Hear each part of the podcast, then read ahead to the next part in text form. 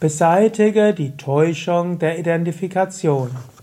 Kommentar zum 196. Vers von Vivekachudamani. Shankara schreibt, das Absolute, der Beobachter, der frei von Eigenschaften ist und nicht handelt, dessen Wesen inneres Wissen und Glückseligkeit ist, erfährt sich durch Täuschung des Verstandes als begrenztes Individuum. Diese ist nicht wirklich.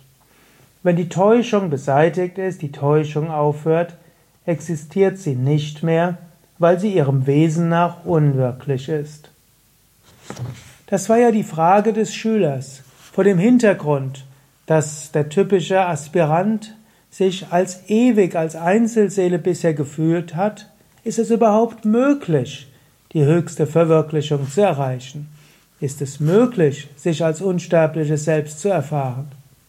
Und dort sagt Shankara, ja. Es ist zwar seit Urzeiten so, dass du dich identifizierst, aber jeder Irrtum kann als Irrtum erkannt und überwunden werden. Du bist nicht der Körper, auch wenn du so wahrnimmst.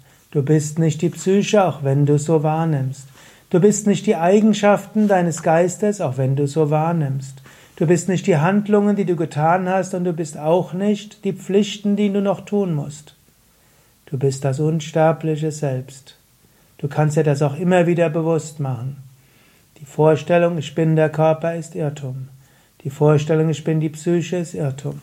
Die Vorstellung, ich habe etwas zu tun mit Ärger und Angst, ist Irrtum. Mache dir das bewusst. Löse dich davon. Du bist das unsterbliche Selbst. Du kannst auch anders zu dir sprechen, statt so massiv von Irrtum. Du kannst sagen, auf der einen Seite spüre ich gerade Schmerzen im Körper und auf der Oberfläche meines Bewusstseins mache ich mir Sorgen darum. Und ich habe ein schlechtes Gewissen, weil ich mich falsch ernährt habe. Und ich hoffe, dass ich demnächst wieder mich richtig ernähre und den richtigen Heilpraktiker der Arzt finde. Und in der Tiefe meines Wesens bin ich jetzt und in diesem Moment sein Wissen Glückseligkeit. Ewig, unendlich, reine Freude.